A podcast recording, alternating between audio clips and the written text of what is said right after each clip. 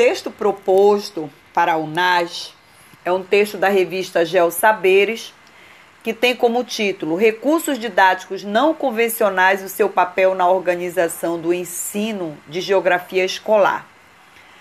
Tá? Então, é um texto que vai fundamentar o aluno para resolver as questões do questionário. O resumo do texto diz que o ensino de geografia escolar, marcado ao longo do tempo pelo predomínio do enciclopedismo, tem passado por uma ressignificação dos conteúdos e temáticas com as quais lida no seu cotidiano. Esta ressignificação envolve tanto o desenvolvimento dos diferentes tipos de conteúdos, como os conceituais, procedimentais e atitudinais, quanto ao emprego de recursos didáticos. O presente artigo apresenta resultados de um levantamento bibliográfico sobre o tema recurso didático e ensino de geografia escolar e tem como objetivo ampliar o conhecimento dos professores sobre as potencialidades dos recursos didáticos não convencionais. O emprego desse recurso torna a aprendizagem em geografia mais rica e significativa para os alunos da educação básica. Então, este resumo foi um resumo construído pelos autores. Na verdade, são as autoras. Um autor e uma autora, né? Josivane José de Alencar e Josélia Saraiva e Silva.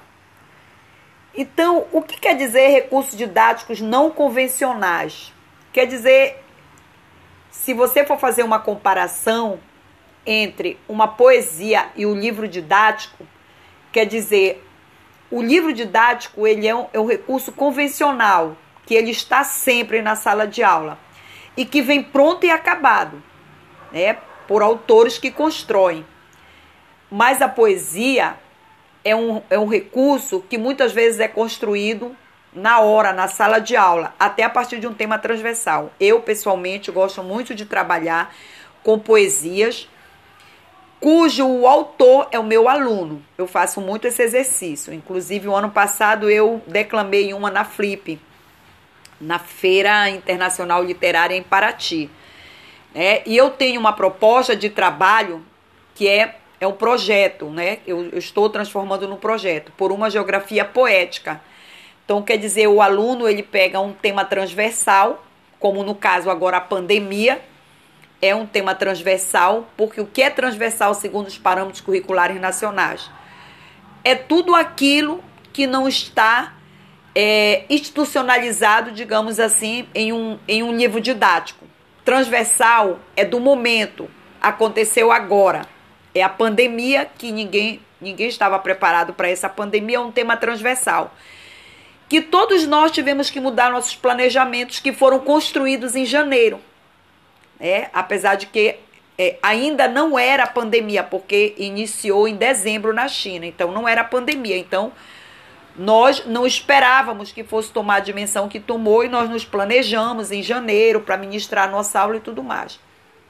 Quando foi decretada a pandemia, pandemia passou a ser um tema transversal, que foi discutido todo semestre.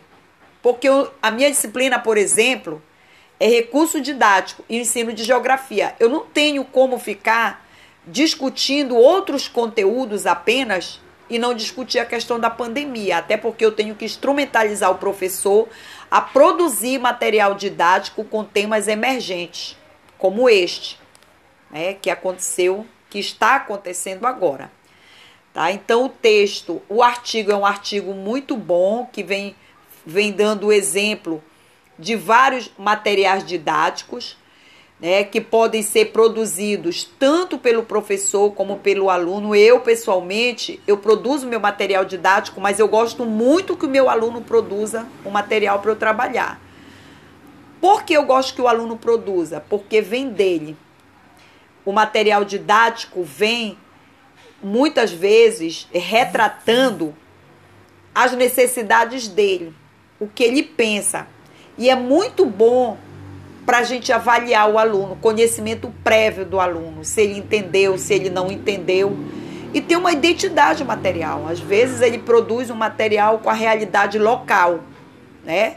E eu já fiz descobertas até conceituais de saber que o meu aluno não estava é, entendendo um conceito por meio de um material didático que ele produziu, como por exemplo, eu trabalho com ribeirinho, com aluno ribeirinho, e eu pedi para eles representar o lugar deles, né? E eles eles moram em uma ilha. Eles moram em uma ilha, quer dizer, são várias ilhas, né? Mas esse aluno ele mora na Ilha Grande. E eu perguntei se ele morava na ilha. Ele disse que não, que ele morava na terra firme. Aí eu falei para ele, mas você mora, mas é na ilha que você mora. Não, professor, eu moro na terra firme. E ele representou, representou bem até. Depois eu vim descobrir que ele mora na ilha. Ele mora na ilha, sim. É a Ilha Grande o nome. Mas o solo é de terra firme.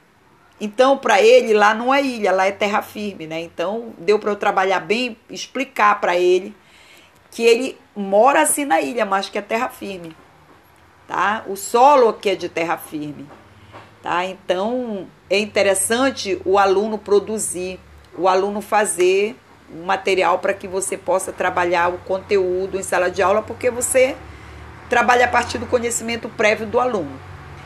E os, as autoras aqui, os autores, eles vêm falando de uma proposta de se trabalhar também com a televisão, né, com os telejornais, com, com filmes e vídeo.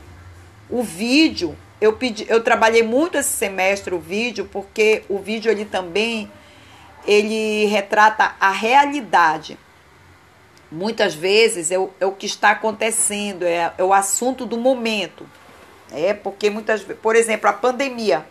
Você, você não vai encontrar a pandemia em nenhum livro didático, não tem, porque os livros didáticos já estão prontos.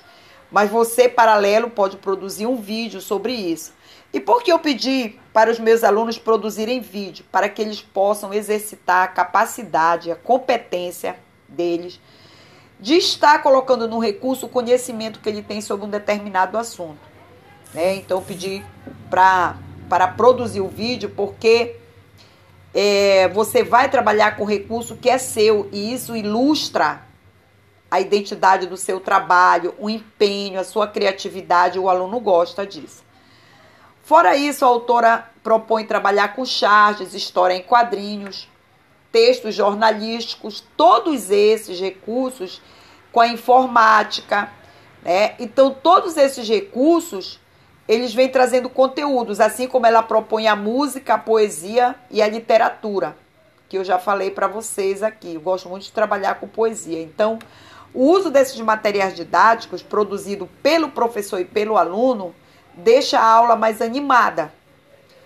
Né? Quando eu falo da aula mais animada, eu estou falando de ânimo, de alegria. E não tem coisa melhor do que trabalhar com alegria. O professor deve estar alegre, o aluno deve estar alegre, para que a gente possa. A alegria, ela vai, ela vai potencializar é, a nossa capacidade de produzir. Se você está alegre, você produz. Se você está triste, não tem produção. E não fica aquela aula maçante, né? Então eu gosto muito de trabalhar com lúdico, porque o lúdico traz alegria. Então, eu acho que uma aula animada, ela tem uma produção melhor, tá? Então, é, é fora isso, as questões que eu coloquei no questionário vem falando também de aprendizagens essenciais. O que são aprendizagens essenciais? São aquelas que são importantes, por exemplo, você discutir, você está trabalhando é, a pandemia. Quais são as aprendizagens essenciais que eu posso trazer uma discussão local aqui, no contexto da pandemia? Então, a aprendizagem essencial é tudo aquilo que você vê que é importante o aluno saber. Tá? Que às vezes é às vezes são conceitos que retratam a realidade local, que retrata a realidade do aluno, por exemplo. Nós estamos vivendo uma pandemia e que um dos problemas né, que os cientistas no campo da saúde vêm colocando é que é mais fácil o vírus se, se instaurar na pessoa que está com baixa imunidade. Tá? É mais fácil a pessoa que está com baixa imunidade ter maiores complicações. Então, quando se fala de baixa é, é, imunidade, se eu for trabalhar as aprendizagens essenciais, eu trazendo aqui para o meu lugar, aqui em Belém tem um alimento que não tem lugar nenhum do Brasil, é a castanha do Pará. É um alimento fora de série, é comprovado cientificamente, tem muita proteína, é, ele é prescrito pelos médicos para que a gente possa estar tá se alimentando de castanha do Pará. Né? Então, essa é uma aprendizagem essencial. Outra aprendizagem essencial é o jambu, que também tem aqui na nossa região, que tem é muito saudável.